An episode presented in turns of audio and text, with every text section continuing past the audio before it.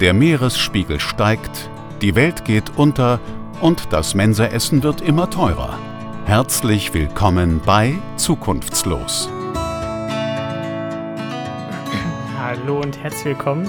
Es ist mal wieder soweit, eine neue Folge Zukunftslos. Wie immer an, eine, an der einen Seite Maximilian Volz und äh, am anderen Ende der Leitung sitzt Markus Wurster. Grüß dich, Markus, wie geht's dir? Äh, grüß dich, Maxi, mir geht's sehr gut. Sehr, sehr gut. Und selbst? Ja, perfekt, mir geht's auch sehr gut. Ähm, ich bin aufgeregt, denn wir haben wieder äh, eine neue Folge zu unserer Reihe mit den Parteien. Wir hatten ja schon in den letzten beiden Folgen ähm, schon jemanden von der FDP da und von den Linken, was auch sehr spannend war. Und heute haben wir einen, wie ich finde, nicht weniger spannenden Gast. Ähm, sie wird sich gleich selber wieder vorstellen. Und genau, dann werden wir hoffentlich auch die Partei ein bisschen kennenlernen. Ähm, genau, äh, ja, sag doch mal, wer du bist und was machst du derzeit? Hallo Max, hallo Markus. Erstmal vielen lieben Dank, dass ich hier sein darf. Ich bin Laura, Laura Strohschneider, ähm, 23 Jahre alt. Ich äh, habe bis vor kurzem noch in Jena studiert, äh, Jura an der Friedrich-Schiller-Uni und bin seit dem Sommer jetzt fertig mit dem Studium, habe dann mein, oder mit dem ersten Staatsexamen jedenfalls erstmal, ähm, arbeite seitdem jetzt bei der CDU-Landtagsfraktion als wissenschaftliche Referentin und äh, will das jetzt noch so ein bisschen früher machen und dann würde ich gerne an meiner Doktorarbeit weiterschreiben, also dann wieder ähm, so ein bisschen zur Uni zurück. Ja, das ist mein Plan und ähm, genau. Wie lange okay. bist du denn schon bei der CDU, wenn ich fragen darf, oder wie bist du darauf gekommen? Ähm, CDU-Mitglied bin ich seit 2016 und äh, wie ich dahin gekommen bin, das ist, glaube ich, das geht ja vielen so, bevor man äh, irgendwie sich politisch engagiert. Das ist ein längerer Prozess. Also ich habe mich schon während meiner Schulzeit für Politik doll interessiert, gerade so im Sozialkundenunterricht kam das so auf. Ähm, aber irgendwie bin ich in einer recht ländlichen Region groß, äh, groß, geworden und dann hat man nicht so die Anknüpfungspunkte gehabt und dann blieb es halt bei der Schule. Dann bin ich aber irgendwann zum Studium nach Jena gekommen, hatte dann im ersten Semester im Jurastudium gleich Staatsorga und fand ähm, die Prozesse aus einer rechtlichen Sicht sozusagen mega, mega interessant und dachte mir, boah, ich will eigentlich auch noch die andere Seite in meiner Freizeit ein bisschen mehr beleuchten und ich habe Lust darauf und dachte mir halt, ich möchte politisch aktiv werden habe dann das Mitgliedsformular bei der CDU ausgefüllt. Ähm, ja, da, also ich weiß nicht, wollt ihr auch wissen, warum es jetzt die CDU geworden ist? Oder, Auf jeden ähm, Fall, ja. Also das war auch was, was mich direkt äh, umgetrieben hat. Warum man geht mal als junger Mensch zur CDU? Ja. ja, die Frage, die höre ich nicht zum ersten Mal. Ja. Mm.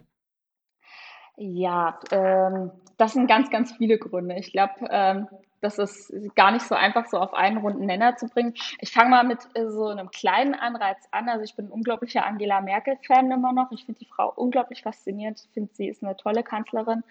Äh, und das hat sicherlich auch dazu beigetragen.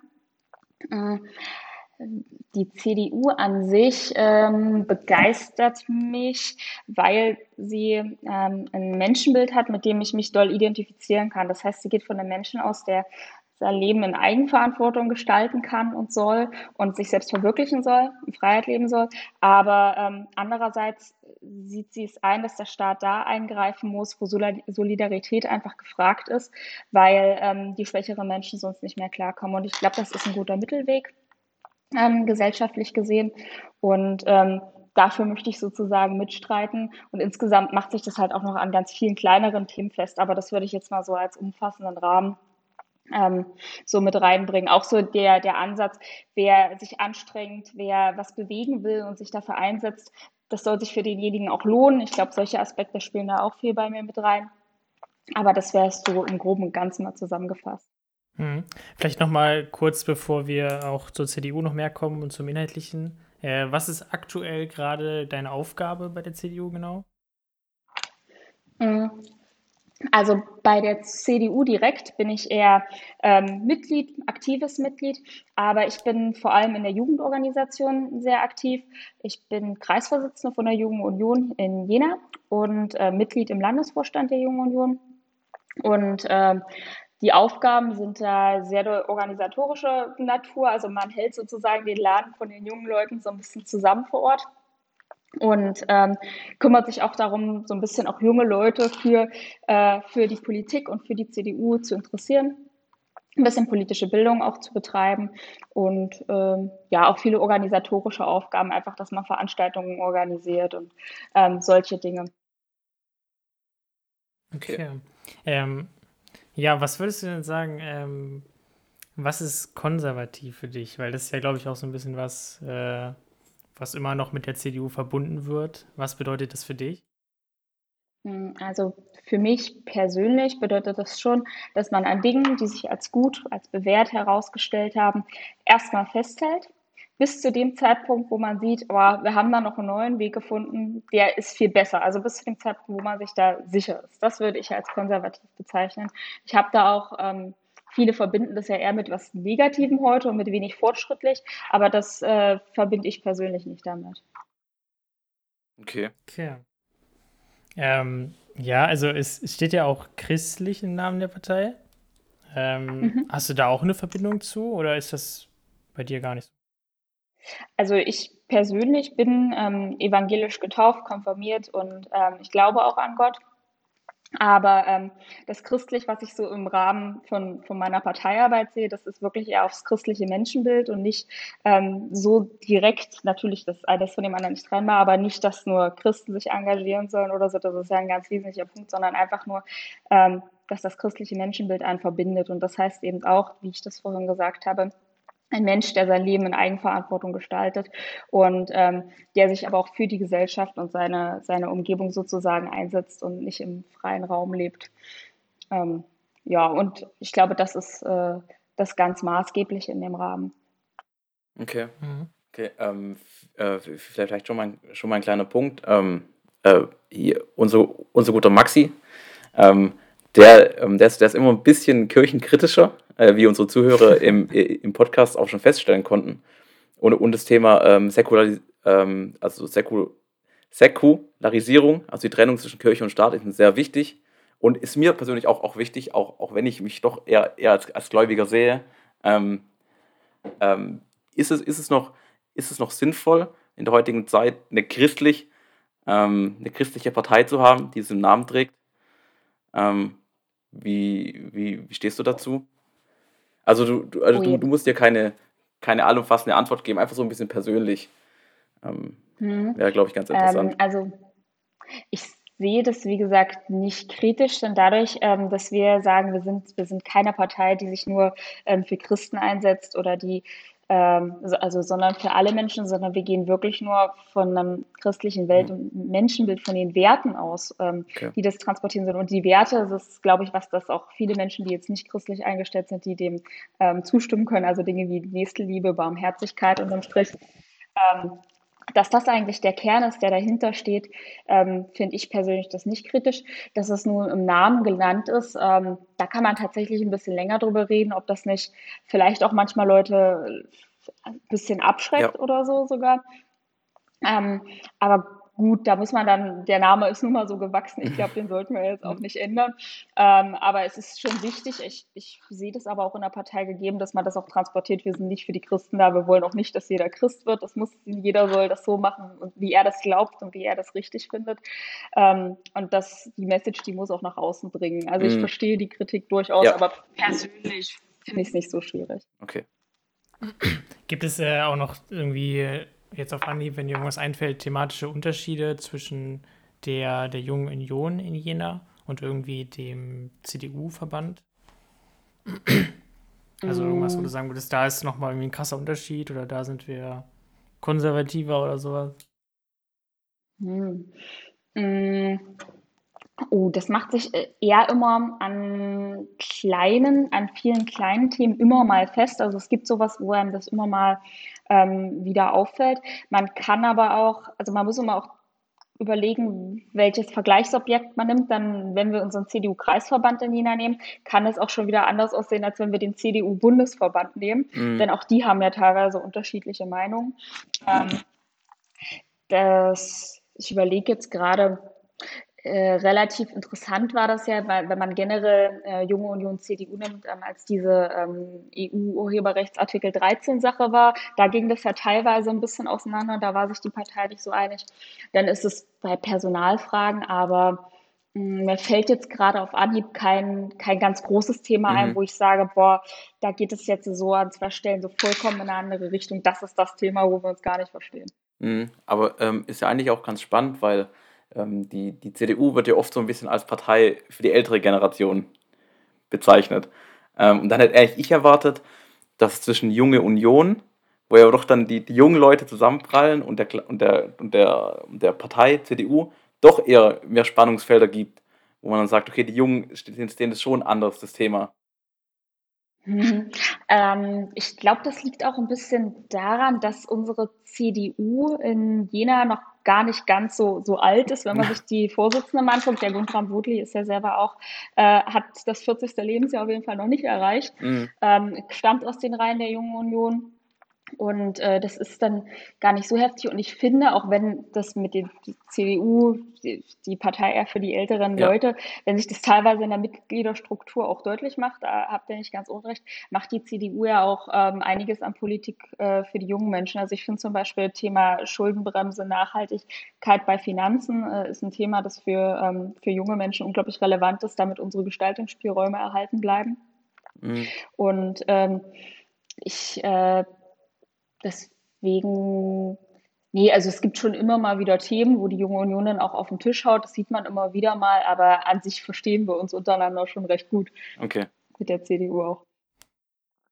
Die Übergänge sind auch fließend. Also viele ähm. JU-Mitglieder, die meisten sind auch CDU-Mitglieder. Das. Mhm. Mhm. Ähm, wir haben auch mit den äh, anderen Vertreterinnen über die letzte Landtagswahl gesprochen und insbesondere die Ministerpräsidentenwahl. Das war ja in Thüringen ein bisschen was Besonderes. Ähm, ja, wie stehst du dazu aus heutiger Sicht? Wie, wie fandest du die Ereignisse? Wie würdest du das bewerten? Uiuiui. Ja, das ist äh, eine sehr, sehr spannende Frage. Mhm. Ähm, alles, was da passiert ist, war wäre schöner gewesen, wenn es nicht passiert wäre. Ich glaube, da sind sich alle aus allen Richtungen einig. Und ähm, es ist schon eine ganz schöne, eine ganz schöne Krise, die da irgendwie zustande gekommen ist. Was ich am Ende glaube, ist, dass sich alle, alle Parteien, Fraktionen durchweg da ein bisschen den Schuh anziehen müssen, dass da Dinge nicht so gelaufen sind, dass diese Krise so entstanden ist. Aber ihr wollt jetzt sicherlich wissen, wie ich ähm, die Sache bewerte, äh, welche Entscheidungen die CDU-Abgeordneten da betroffen, äh, getroffen haben. Ähm, ja, Kannst auch. du gerne aber, darauf eingehen, ja. Ja, auf jeden ja. Fall, ja. Aber, aber, ja, du, aber, ähm, aber du kannst auch gerne einfach, einfach mal ein bisschen aus, aus der CDU-Perspektive, einfach auch vielleicht auch aus der Jungen Union-Perspektive ähm, beleuchten, wie, wie du dazu stehst. Okay, ist, ist, also, ist, ein sehr schwieriges Thema, das wissen wir ja, auch. Ja, okay, deswegen, ähm, ich glaube, da bin ich aber jetzt ganz glücklich, wenn ich meine persönliche Sichtweise erzählen darf. Das macht es mir glaube ich, viel, viel einfacher, weil ich auch einige Hintergründe, die, die wissen auch nur einige, glaube ich, bis heute. Das geht allen sicherlich so. Also ich habe mich erstmal gefreut. Ich habe das äh, ganz gespannt verfolgt, wer denn nun als Ministerpräsident dort an diesem Tag äh, gewählt wird. Und als ich ähm, gesehen habe, okay, es ist jetzt jemand von der FDP, da dachte ich erstmal, wow, okay, das ist ja jetzt krass. Und im ersten Moment habe ich mich schon ein bisschen gefreut, wir haben da einen liberalen Kandidaten. Ähm, und dass ich den FDPler vielleicht lieber habe als den linken Ministerpräsidenten, das sage ich jetzt ganz offen. Das ist jetzt kein, das muss auch kein Geheimnis bleiben. Das ja. kann man, glaube ich, so sagen. Und ich glaube auch, das ging unseren Abgeordneten so. Ähm, was da dann im Nachgang aber passiert ist, äh, da habe ich, bewerte ich meine eigene Freude jetzt so ein bisschen kritischer. Das war natürlich nicht so cool. Und in Jena waren dann auch einige Leute noch auf der Straße, ähm, die das überhaupt nicht nachvollziehen konnten. Aber am Ende hm, finde ich die, ähm, das, was da gemacht worden ist, das äh, haben ja einige dann als demokratischen Sündenfall bezeichnet. Das äh, gab es ja auch mhm. in Jena Professor, der dann gesagt hat, dass es äh, nicht so ist, der dann viel Kritik geerntet hat. Äh, ich sehe es auch nicht als solchen. Ich ähm, finde, da ist eine Entscheidung getroffen für einen liberalen Kandidaten.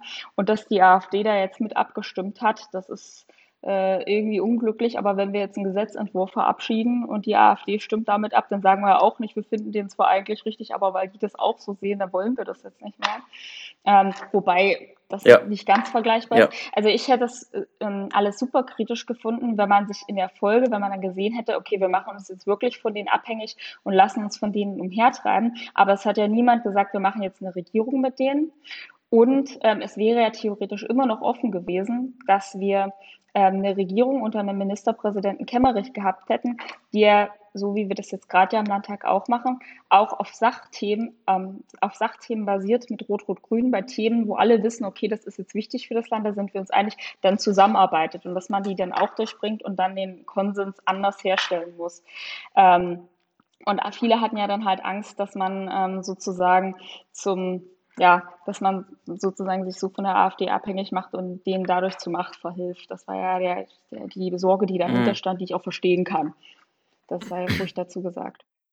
Mhm. Okay. Ähm, was, was mich interessieren würde, also ich, warum ist das für die CDU äh, immer noch so schwierig, auch mit einer, mit einer linken Regierung zusammenzuarbeiten? Also weil gerade jetzt in Thüringen, Ramelow ist ja jetzt nicht irgendwie ein Linksextremer oder so. Und ich würde auch sagen, dass er in den letzten Jahren schon auch bewiesen hat, dass es auch irgendwie möglich ist, reale Politik zu machen. Und warum ist da immer noch so diese klare Abgrenzung, so, nee, mit dieser Partei wollen wir irgendwie nicht zusammenarbeiten? Ähm, also äh, beim Ramelow, da meinst du, äh, da, da kannst du recht haben. Aber da stehen ja noch, noch andere Leute hinter. Ramelow ist ja nicht die ganze Linke. Und ich glaube, da sind auch noch einige, wo man das durchaus kritischer sehen muss. Ähm, wenn man sich nur ähm, historisch ein bisschen anguckt, äh, auf welchen Wurzeln da die Linke noch basiert, dann finde ich schon, dass man das immer noch kritisch sehen kann. Und ähm, da werden teilweise echt Positionen vertreten, mit denen man inhaltlich in der Sache, und das äh, merkt man auch manchmal, das macht sich manchmal, das merkt man auch relativ häufig an einigen thematischen Fragen, das sind Positionen, die wir einfach nicht vertreten können, wo wir auch sagen, das steht für uns auch nicht mehr in der demokratischen Mitte. Ähm, wo man zum Beispiel ein relativ interessantes Thema ist aktuell, finde ich, wo sich das ganz gut deutlich macht.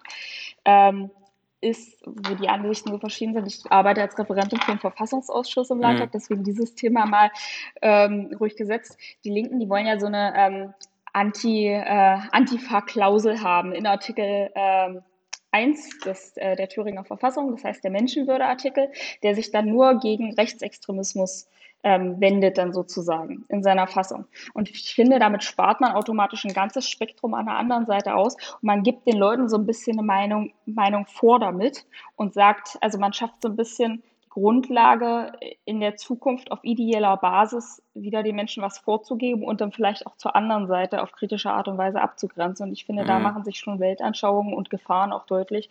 Ähm, ähm, wo ich mir dann auch denke, boah, so jemand möchte ich jetzt nicht als Ministerpräsidenten haben. Das kann es auch nicht sein. Und da habe ich Angst, dass wir uns wieder in Richtung DDR bewegen. Okay, okay. Okay. Spannend. Ja, aber ist es also, ist es nicht in erster Linie nur erstmal eine Abgrenzung einfach? Also ne, gegen Antifaschismus abzugrenzen ist ja nichts Schlimmes, ähm, oder? Ähm, an sich nein, welche, überhaupt nicht, ja. überhaupt nicht. Aber unser Standpunkt wäre zum Beispiel, ähm, dass wir sagen, wir können das gerade, wenn wir es im Rahmen der Menschenwürde definieren, dann müssen wir uns schon zu beiden Seiten und zu jeglichem Extremismus abgrenzen. Mhm. Dann ist Linksextremismus genauso schlecht, dann ist auch religiös motivierter Extremismus schlecht und ähm, da müssen wir das halt in allen Bereichen machen und in, in, in nur eine Richtung hat immer schnell so diesen Beigeschmack vom Gesinnungsstaat, an dem man dann schaffen möchte. Mhm. Tja. Okay. Ähm, ja, äh, Markus, hast du noch eine Frage? Ansonsten würde ich zur Lokalpolitik kommen. Nee, äh, also ich, ich, bin auf jeden Fall dankbar, dankbar für, den Einblick. Also, also äh, vor allem bei, bei dem Beispiel ähm, ähm, sieht man dann ja doch deutlich, ich will jetzt nicht bewerten, wie ich persönlich dazu, äh, ähm, dazu stehe, aber ich finde, solche Beispiele zeigen dann doch, wie, wie groß das äh, inhaltliche Spektrum dann doch zwischen den Parteien ist. Also wie weit der Unterschied von der, von der CDU beispielsweise zur Linken dann doch ist, inhaltlich. Das, das äh, finde ich sehr spannend. Ähm, was sind denn deine Wünsche oder erstmal so ganz allgemein gefragt, äh, die Ziele der CDU oder für dich persönlich, ähm, für Thüringen, aber vielleicht auch im Speziellen für Jena? Was würde dir da als erstes einfallen? Ich fange mal mit Jena an und ich suche jetzt wirklich mal das, von der CDU in Jena raus, was mir so am besten gefällt. Also mhm. ich treffe da mal so äh, eine Vorauswahl, was mir so am allerwichtigsten wäre. Mm, ich finde, für Jena ist das Thema Wohnen ein super relevantes, weil wir einfach so hohe Mietpreise haben, die mit Städten äh, wie Berlin und München an manchen Stellen vergleichbar sind. Und das ist für eine äh, Studentenstadt wie Jena schon ziemlich heftig. Vor allem äh, im Osten ist das sehr, sehr untypisch. Und da Jena nicht in die Breite wachsen kann, werden wir in den nächsten Jahren weiter daran auch arbeiten müssen, dass wir uns auch trauen, in die Höhe ein bisschen zu wachsen und da Wohnungsbau aktiv betreiben. Auf dem Eichplatz ist ja jetzt einiges in Gange. Da äh, entstehen jetzt zahlreiche neue Wohnungen. Das ist ein äh, cooler, guter Schritt und das sieht auch zumindest das, was man da jetzt schon mal ähm, sich angucken durfte, was da geplant ist. Das hört sich alles schick an. Die, ähm, die Visualisierungen, die da schon geschaffen sind, die sehen auch sehr schick aus und da freue ich mich sehr. Aber das Thema, das wird uns noch lange, lange bewegen. Denn jeder, der schon mal in Jena nach einer Wohnung gesucht hat, der weiß, das ist echt nicht so einfach. Mm, in Jena ist das Thema Mobilität, ähm, finde ich auch super wichtig. Einmal hätte ich gerne da wieder viel, viel mehr ICE halte. Das finde ich für eine Studentenstadt super tragisch, dass man immer diese halbe Stunde jetzt über Erfurt äh, fahren muss, weil das der Verkehrsknotenpunkt ist. Und das macht es schon etwas unattraktiver, unattraktiver, wenn ich jedes Mal, wenn ich meine Eltern in der Heimat besuchen möchte, ähm, erstmal noch über Erfurt pendeln muss und dann schauen muss, wenn der Anzug, äh, der Anschlusszug ja. nicht gleich kommt und ja, so. Finde ich einen sehr das guten ist, Punkt. Ähm, ja. Das kennt jeder von uns, wie oft er schon in Erfurt stand. Ja. ja. Ähm, auch natürlich, äh, die Bar sagt, äh, das ist äh, alles schwierig, lohnt sich nicht und so, aber wenn wir sagen, wir wollen, dass halt mehr Leute umweltfreundlich reisen und mehr mhm. Leute mit der Bahn reisen, dann muss man da halt entsprechend ähm, auch schauen, dass man das in die Richtung drängt. Andererseits ähm, ist äh, Pkw-Verkehr in, in, Jena aber auch ein Thema. Mhm das man jetzt auch nicht minder beachten soll, denn wir haben alle auch nichts davon, wenn sich das in der ganzen Innenstadt aufstaut und das ist teilweise auch heftig. Und da steht den nächsten Jahren noch, äh, noch einiges im Straßenbau an. Und das ist auch gut und richtig und wichtig. So, wir haben ja jetzt auch schon dieses Parkleitsystem was sehr gut ist. Und ähm, da muss man auch einen weiteren Blick drauf haben, dass sich das entzerrt, gerade weil wir jetzt auch so viele Bauprojekte haben. Und als allerletzten Punkt für Jena jetzt mal, ähm, ist, dass wir ein Auge drauf haben müssen, dass insbesondere nach Corona, aber auch unabhängig davon äh, war mir das schon wichtig, ähm, seit längerer Zeit ähm, die Stadt attraktiv bleibt für junge Leute, für diese vielen Studenten, die wir ja dort haben, indem wir ähm, die Kultur- und Clubszene ein bisschen mehr fördern. Denn wenn wir jetzt mal von WG-Partys absehen, war es auch vor Corona auch schon so, dass man manchmal nur einmal in der Woche irgendwie, wenn jetzt nicht gerade Semesterstart war, was hatte, wo man feiern gehen konnte. Und ansonsten sah das für so eine junge Stadt ein bisschen mau aus. Und da würde ich mir ein bisschen, ähm, bisschen mehr fast noch wünschen, dass man da ein Auge drauf hat. Dann, äh, wir müssen attraktiv bleiben noch über viele Jahre und jener lebt von den Studenten. Hm. Das ist einfach so. Ähm, Vielleicht ähm, auch noch ist, dazu zum, ja, ist, ja. Markus, ja. mach du zuerst. Okay, okay. ähm, ähm, weil du das mit der, ähm, mit der Party- und Kulturszene in Jena angesprochen hast. Ähm, denkst du, dass, da, ähm, dass so die klassische CDU-Wählerschaft dem zustimmen würde, die in, die, in Jena ansässig ist, dass man, dass man mehr Partys braucht? Und, ähm, und Partys natürlich auch immer mit betrunkenen Leuten, mit bisschen Dreck und mit Lautstärke verbunden. Und wenn, also wenn ich jetzt der als wenn ich, ich mir vorstelle, ich bin ein 60-jähriger CDU-Wähler, ich weiß nicht, ob ich dafür wäre, für, für meine Stadt. Also der wahrscheinlich der klassische CDU-Wähler ja, ich glaube, der will den Club jetzt nicht unbedingt haben. Ich kenne aber auch äh, viele coole, die sagen, lasst die jungen Leute mal machen, ja. aber proaktiv begeistern werde ich die damit sicherlich nicht ja. mit dem Punkt. Und, äh, ich glaube aber, bei der Jungen Union würden das durchaus viele Leute befürworten. Also mhm. haben wir jetzt doch noch was identifiziert. Ja. Ähm, ja, aber das ist ja, mir geht es ja nicht darum, jetzt irgendwie für den klassischen CDU-Wähler ja. äh, zu sprechen, sondern ja. für, um meine ja, Überzeugung genau. irgendwie, dass ich glaube, dass wir das brauchen und äh, so ist es dann halt, ja. Aber da hast du recht, der würde das wahrscheinlich nicht unterschreiben. Okay. Ich hatte eine Nachfrage zum, weil das habe ich das auch in eurem Programm gelesen. Ähm, da steht, ihr habt eine Vision eines Innenstadtrings in Jena. Ähm, was ist damit mhm. gemeint? Kannst du das mal erläutern? Ja, ähm, hauptsächlich äh, bezieht sich das auf die, ähm, die Osttangente, die ja jetzt äh, bald ausgebaut werden soll zu einer vierspurigen Straße, fast so in Richtung Stadtautobahn, damit das äh, besser fließt. Also es bezieht sich ähm, auf die Angerkreuzung und ähm, das Stück an der Fischergasse ist das unten, glaube ich.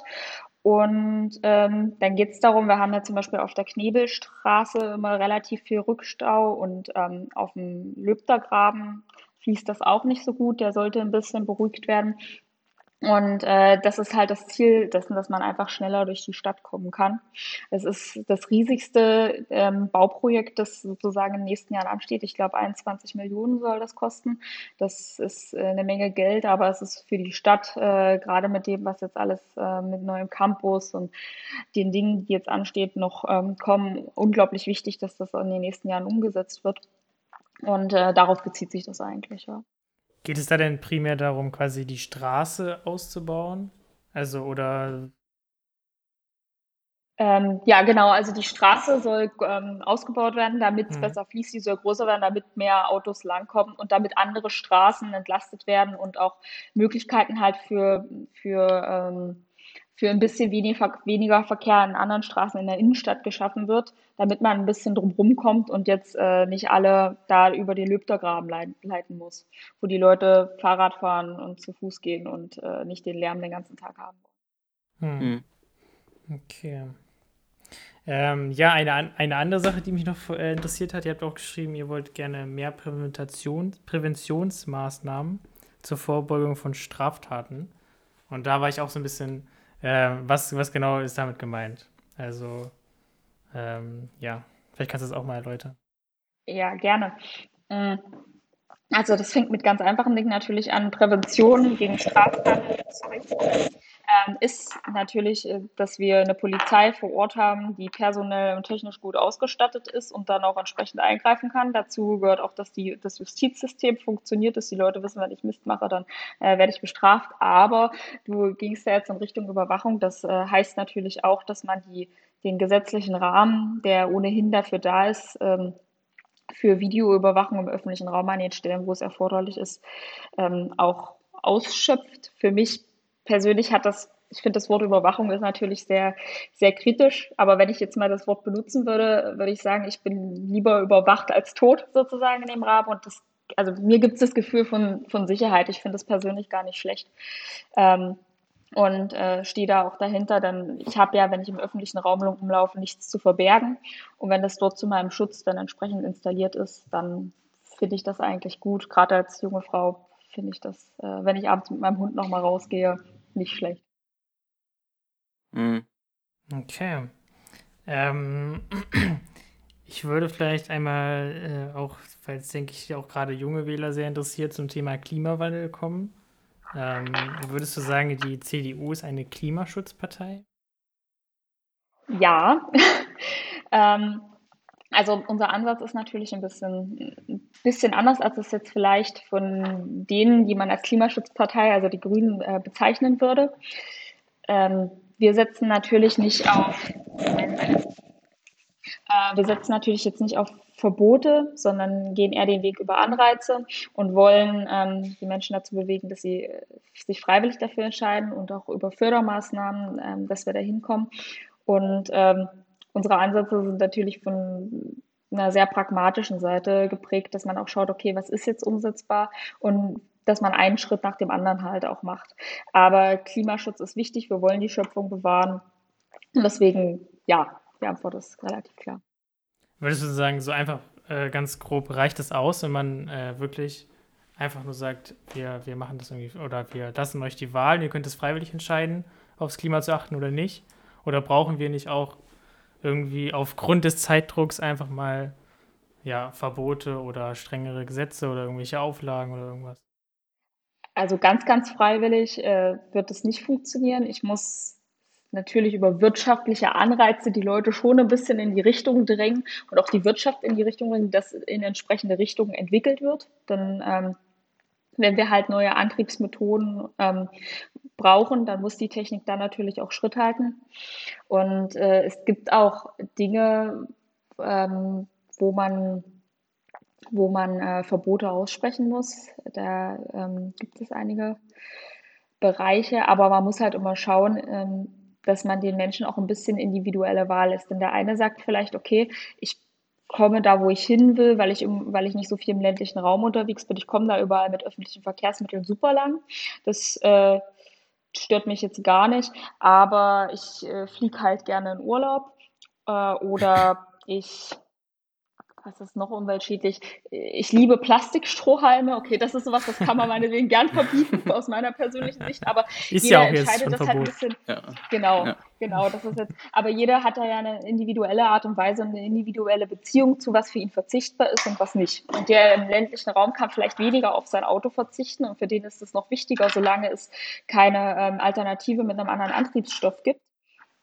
Ähm, und der nächste sagt halt, okay, äh, ich bin halt Vegetarier dafür, dass ich jetzt im, auf dem Land wohne und mein Auto verwende. Also ich würde eher auf individuelle Lösungen hm, da setzen. Mhm. Aber, ähm, ähm, aber wenn, der, wenn der Großteil der Menschen einfach der Meinung ist, dass äh, auf, auf dem Land wohnen, SUV fahren, 8 Kilo Fleisch die Woche essen, äh, ihr, ihr, ihr persönliches Mantra ist und da, sie damit genug tun, de, ähm, wie, wie, wie schafft man dann eine Lösung? Also wenn man die individuelle Freiheit lassen will? Ja, das ist schwierig, aber ich glaube, du malst auch ein sehr negatives Bild jetzt von den Menschen. Ich glaube, das Umweltbewusstsein kommt gerade ganz, ganz dolle bei den Leuten an. Ich glaube, das funktioniert. Ich glaube, das Bewusstsein war, also von meinem Gefühl her, noch nie so sehr da wie jetzt gerade. Und das ist auch gut ja. und richtig so. Mm. Und äh, ich denke nicht, dass jemand ähm, wenn wir, wenn wir so weit sind, endlich von der technischen Entwicklung her, dass wir sagen, okay, wir haben wirklich umweltfreundliche Möglichkeiten oder wir können euch ähm, bequeme Verkehrswege jetzt äh, auch aufs Land bereitstellen, glaube ich nicht, dass jemand sagt, boah, ich will aber meinen Verbrennungsmotor, ich finde den geil. Also wenn es eine andere Variante gibt, die genauso gut ist, was haben dann die Leute für einen Grund? Wir müssen ihnen einfach die, die Anreize geben, dass sie das auch von sich aus wollen. Und so müssen wir die Systeme dann auch gestalten. Aber wir müssen natürlich ja. erstmal denken, das muss man eher über den wirtschaftlichen Weg machen. Okay. Ähm, würdest du sagen, dass, also die CDU ist ja auch äh, aktuell noch die Partei, die auch äh, auf der Bundesebene quasi die Regierung stellt oder hauptsächlich. Ähm, glaubst du, dass die Klimapolitik gerade jetzt auch in der Bundesregierung, so wie sie gerade betrieben wird, ausreicht? Dass wir diese, diese Krise irgendwie überstehen können? Mm. Also ich bin keine Klimaexpertin, ja, ja, deswegen finde ich es äh, ganz, ganz schwer, darüber ein Urteil zu treffen. Ich finde insgesamt, dass unsere Bundesregierung einen guten Job macht. Das muss man erstmal so gut hinkriegen. Und ähm, sicherlich, man kann besser machen und kritisieren kann man immer, aber alles in allem ähm, bin ich damit wie vorgegangen wird, zufrieden. Hm, okay. Okay. Okay.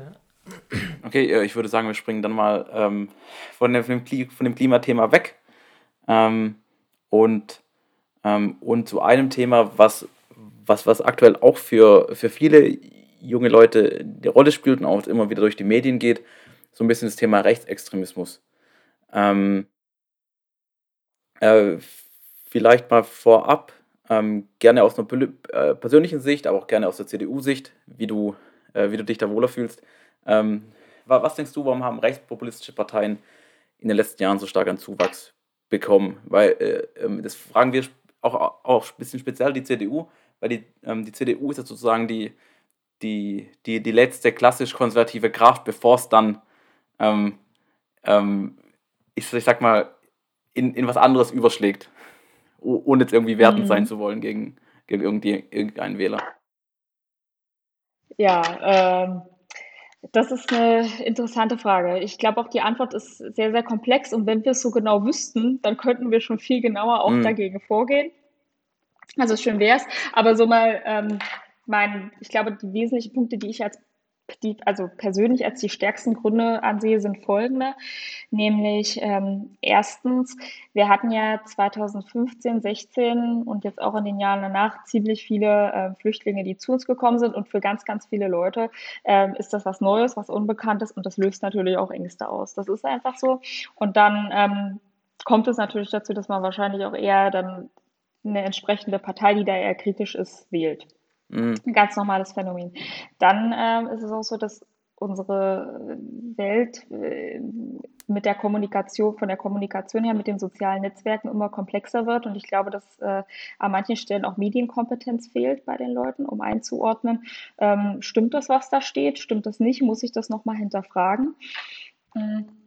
Und dann ist, glaube ich, noch ein Problem, dass auch unser politisches System komplex ist. Ich merke das manchmal auch im eigenen Familienkreis, dass die Leute ähm, Entscheidungen ähm, und die Entscheidungsvorgänge, die getroffen werden, gar nicht so richtig nachvollziehen können, dass das ganz weg, ganz weit weg von den Leuten ist mhm. und äh, dass die deswegen frustriert sind und deswegen auch die Parteien Zulauf bekommen. Also ich denke, wir müssen da sehr noch an der Bürgernähe arbeiten und an der Vereinfachung, was natürlich immer leichter gesagt als getan ist. Das hört sich jetzt auch so ein bisschen an, als würdest du, also ich will jetzt nicht zu nahe treten, aber als würdest du manchen Menschen das auch nicht zutrauen, dass sie das irgendwie äh, mit, mit Quellen umgehen können oder äh, wissen, wie Entscheidungsfindungen getroffen werden. So habe ich jetzt ein bisschen rausgehört. Ähm, ich habe immer auch ein bisschen das Gefühl, oder sehe, wenn ich mir das erklären möchte, denke ich mir immer, man muss nur mal in Thüringen aufs Land fahren oder äh, in Sachsen aufs Land fahren und dann denkst du, du bist in einem ganz anderen Land. Weil da hast du irgendwie, weiß ich nicht, äh, kaum Internet, da hast du keine Busverbindung, da ist kein einziger Laden mehr, da ist nichts mehr. Und da kann ich dann schon verstehen, wenn Leute sagen, okay, äh, das macht mich wirklich wütend und ich fühle mich total alleingelassen von der Regierung. Und dann kommt da eben jemand, nach meinem Gefühl, bekommt der jetzt mehr Hilfe und äh, mir wird ihm nicht geholfen. Ja, da äh, triffst du den Nagel sozusagen auf den Kopf und deswegen müssen wir auch politisch äh, in, also insbesondere in Thüringen, weil Thüringen sehr ländlich ist, gut im Auge behalten, dass wir den ländlichen Raum infrastrukturell, äh, infrastrukturell vor allem aber auch darüber hinaus ähm, in den Blick nehmen und fördern. Also das ist unglaublich wichtig, da stimme ich dir vollkommen zu. Okay. ja, das ähm, ja. ähm, du, du, hast vorhin, äh, vorhin schon deine, ähm, ähm, deine Ziele für Thüringen, äh, für Jena so, oder deine Wünsche und Ziele. Jetzt hast du gerade schon Thüringen angesprochen, ländlicher Raum, sehr schwierig. Vor allem die Unterschiede hier zwischen, ich glaube, das nennt man so ein bisschen den Speckgürtel, Erfurt, Weimar, Jena und den Rest ähm, und der Rest von Thüringen ähm, drumherum. Was sind so seine Wünsche und Ziele für Thüringen oder die Wünsche und Ziele der, der, der CDU in Thüringen? Mhm. Ich würde gleich nochmal bei dem, bei dem ländlichen Raumthema bleiben. Tatsächlich ist es eines äh, der, äh, der Dinge, die ich am wichtigsten finde, was die CDU auch doll in den Blick nimmt, auch, ähm, dass wir da viel, wie gesagt, gerade im Bereich der Infrastruktur in den nächsten Jahren machen müssen und dem ländlichen Raum ähm, auch ähm, da sozusagen den Rücken stärken und auch den Leuten vor Ort ähm, nicht nur das Gefühl geben, sondern ähm, es, auch, es auch wirklich so machen, also die dort nicht allein lassen.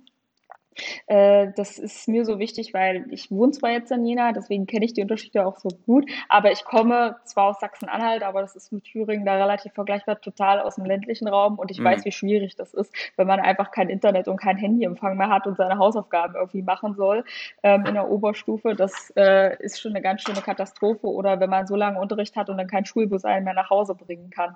Ähm, das geht halt einfach gar nicht und deswegen ist das eines der, einer der Punkte, den ich richtig wichtig finde.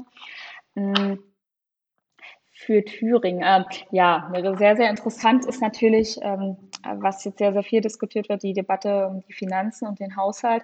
Mir ist es wichtig, dass wir auch da, auch wenn wir jetzt wegen, äh, wegen Corona die Finanzen nicht so solide fahren können, wie es in den äh, letzten Jahren war, ich habe das ja vorher noch schon mal angedeutet, dass wir die Gestaltungsspielräume auch für unsere Generation noch ein bisschen bereithalten und da nicht das Geld zum Fenster rauswerfen und mh, auch wenn investiert werden muss, sparsam mit umgehen und äh, nicht so viele neue Schulden machen. Mhm.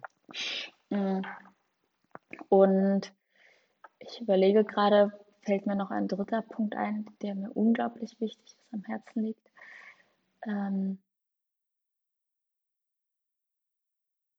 ich glaube, das sind so die zwei, die zwei Kernthemen mhm. für mich aktuell. Also es gibt viele, viele andere wichtige Dinge, aber das sind die zwei Herzensthemen.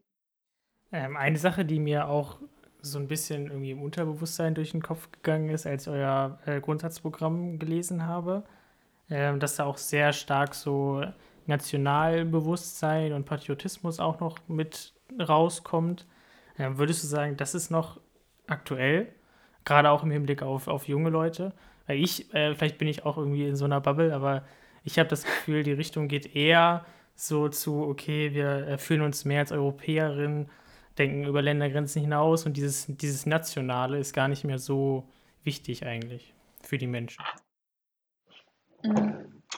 Also ich stimme dir dazu. Ich fühle mich auch sehr als Europäerin, würde aber auch sagen, das eine schließt das andere gar nicht aus. Also ich fühle mich auch als Deutsche und würde auch sagen, das ist immer noch zeitgemäß, denn wir können ja auch schon immer noch stolz auf das sein, was wir hier an Kultur haben, was wir an ähm, was wir an Errungenschaften haben, wie viele Dinge bei uns sehr, sehr gut laufen, ähm, was aber äh, halt niemals heißen muss, dass das andere, äh, egal ob jetzt europäische oder äh, auch mal ganz international gesehen, äh, dass irgendwie was anderes schlechter ist. Das ist ja eben das, was, was den Patriotismus ausmacht, ähm, ausmacht, dass man nicht das andere negativ bewertet, sondern ähm, einfach ein Bewusstsein hat für das. Und ähm, es ist ja auch ein Teil von Zusammengehörigkeitsgefühl. Und äh, ich kann mich auch als Deutsche und auch als Thüringerin äh, gleichzeitig fühlen und auch als Thüringerin und als Jenaerin. Und insofern ähm, gehört das schon dazu. Und wenn wir Politik für ein Land machen wollen, dann müssen wir da auch Zugehörigkeitsgefühl haben. Also wenn wir sagen, ähm, wir, wir wollen jetzt eine gute Politik in Deutschland machen und wir haben ähm, nun mal in Europa noch ähm, einzelne Staaten, dann glaube ich, ist so ein, so ein Patriotismus, so ein gewisser gar nicht so verkehrt. Ähm, denn man lebt das ja auch schon irgendwie und ich finde es gut, wenn Politiker das haben und da spricht ja auch eine ganze Menge Leidenschaft mit raus. Hm. Okay, ähm, vielleicht um auch noch mal ein bisschen äh, das Thema Flucht mit einzubeziehen. Ähm, das ist auch was, was, glaube ich, unsere Zuhörer und Zuhörerinnen ähm, bewegt. Wir haben zum Beispiel auch schon mal mit jemandem von der Seebrücke gesprochen, ähm, der sich da auch sehr ausgekannt hat. Ähm, jetzt auch gerade in Bezug äh, auf die letzten Ereignisse so in Moria, Griechenland, was da passiert ist. Ich glaube, da müssen wir gar nicht drüber reden, wie, wie schlimm das ist. Ähm, was sagst du denn zu der Zahl von 1500, ich weiß es nicht mehr genau, 1500 noch was, aufgenommenen Menschen? Würdest du sagen, das ist ausreichend Hilfe oder muss man da mehr tun? Also, hm, so wie du die Frage stellst, ausreichend Hilfe ist es natürlich nicht, weil dort immer noch Menschen leiden und das immer noch absolut tragisch ist. Aber die Zahl ist ja das Ergebnis von einem, von einem Prozess, also das ist ja ein Einigungsprozess gewesen, eine Zahl, auf die man gekommen ist. Und ich glaube, wenn man sich die, die Diskussion in der breiten Gesellschaft in Deutschland anguckt, ist nicht der, nicht der Konsens dafür, wir wollen, wir wollen alle Leute oder wir wollen noch mehr Leute hier aufnehmen und äh, Integration und die Leute hierher zu holen, damit die sich dann auch wirklich wohlfühlen und Teil der Gesellschaft werden können und äh, ist ja immer etwas, das die ganze Gesellschaft irgendwie mittragen muss, damit es funktionieren kann. Und wir können und müssen irgendwie dafür werben, dass das bei den Leuten ankommt, aber wir müssen schon auch immer schauen, wie ist die Rückkoppelung. Und deswegen ähm, würde ich die Zahl an sich jetzt nicht kritisieren, auch wenn ich dir zustimme, wir müssen eigentlich noch viel mehr tun, damit es den Leuten gut geht. Aber für uns vom gesellschaftlichen Konsens her ist das ein, ein richtiges Ergebnis der Einigung. Oh, okay, aber ähm, was ähm, was ist dann deine Meinung, zum Beispiel, wenn, wenn Städte oder Kreise, ähm, ähm, ist ja egal aus welcher Motivation heraus, ähm, sind ja auch alles gewählte Vertreter, sagen, ja, wir könnten aber mehr aufnehmen. Also wir hätten die Kapazitäten, warum kann man dann, warum, also ähm, für unsere Zuhörer, warum sagt man dann nicht, ja, okay, dann macht. Also natürlich braucht man eine, eine einheitliche Lösung, aber wenn die Kommunen, also die lokalen Vertreter ähm, selbst sagen, okay, wir haben die Kapazitäten, warum Warum, ähm, warum sagt dann naja, die, warum sagt dann die CDU, nee, das ist, ist, ist, ist nicht der Weg, den wir einschlagen sollten? Hm. Wir haben ja vorhin schon so ein bisschen über das Thema gesprochen, äh, warum, also was ich denke, warum so viele ähm, Leute eher politische Parteien im rechten Spektrum mhm. wählen. Ähm, Okay. Vielleicht, also es, es geht sicherlich, es geht sicherlich darum, dass sich halt viele Leute dann, wenn wir sagen würden, wir nehmen jetzt, äh, wir nehmen jetzt doch mehr auf, weil die Kommunen das erklären, viele Leute trotzdem auch von dieser Entscheidung ihrer Kommune nicht repräsentiert fühlen und viele Leute da dann auch sauer werden. Und das kann ja von uns allen nicht das Ergebnis sein, dass es in die Richtung geht und die Leute noch frustrierter werden, weil sie das Gefühl haben, äh, hey, um uns kümmert sich hier keiner und unsere Meinung ist den Leuten egal. Und wie gesagt, ich glaube, wir brauchen halt den gesellschaftlichen Konsens und ähm, wenn die Leute dann wütend sind und das nicht wollen, dann kann die Integration nicht klappen, denn das ist eine Aufgabe, an der muss die gesamte Gesellschaft zusammenarbeiten. Heißt, aber ist das, das, aber, ist das denn ein Grund, äh, nicht zu helfen quasi oder nicht ausreichend zu helfen? weil, also, das ist ja dann irgendwie, also nur weil jetzt quasi man das Gefühl hat, dass in Deutschland das nicht genügend Menschen annehmen würden, ist das dann ein Grund zu sagen, okay, dann helfen wir nicht? Hm, ich denke, es braucht, äh, es ist schwierig, äh, ja. eher Hilfe, Hilfe vor Ort, Hilfe ähm, in, der, in der Entwicklung und ähm, Hilfe. Ja, also es, das ist äh, am Ende ist es kein, kein Grund in der Form. Mhm. Äh, also wir müssen Hilfe auf eine andere Art und Weise finden. Aber wir dürfen jetzt die Fähigkeit, äh, die, also die Integrationsfähigkeit vom Land jetzt nicht überfordern. Also ansonsten bringt das ja, wie gesagt, nichts. Hm, okay. Wenn wir dann hier die Zustände, wenn wir das dann hier nicht in den Griff bekommen und die Gesellschaft die Aufgabe nicht leisten kann, dann ist auch niemandem geholfen. Und deswegen müssen wir uns eine Strategie überlegen, wie wir jetzt langsam zu einer europäischen Lösung zum Beispiel finden, ja. damit wir das in Zukunft leisten können. Also das ist die Perspektive, die ich da sehe. Ja. Ich stimme dir vollkommen zu, wir brauchen Hilfe und das kann eigentlich nicht, soll jetzt auch keine faule Ausrede oder so sein, dass wir das nicht machen können, aber ich glaube nicht, dass unser Land das leisten kann, wenn die Gesellschaft nicht dazu bereit ist, das mitzumachen. Ja. Du hast ja gerade schon die europäische Lösung angesprochen gesprochen. Ähm, was denkst du denn, warum es noch keine einheitliche europäische Lösung gibt?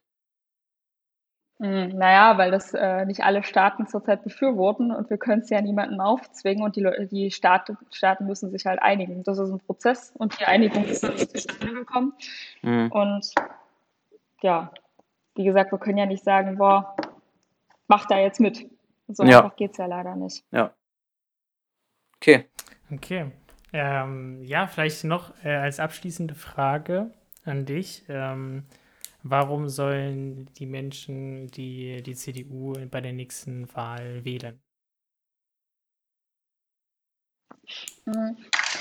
Ich glaube, die CDU zu wählen ist eine gute Entscheidung, weil die CDU äh, eine Partei ist, die ähm, auf ähm, also die gut darin ist, vernünftige, pragmatische Lösungen zu finden und auch Lösungen zu finden, die ähm, die, die Meinung und Stimmung aus der Mitte der Gesellschaft ähm, heraus sozusagen vereinen und äh, nicht zu extrem leisten und auch Abwägungsprozesse, ähm, also in Abwägungsprozesse die Argumente von vielen Seiten einzubeziehen. Mhm. Und ähm, dann halt auch, ähm, weil wir, äh, weil wir auf Eigenverantwortung setzen, weil wir die, den, den Menschen Freiheit zugestehen möchten und ihn ernst nehmen und äh, trotzdem niemanden allein lassen.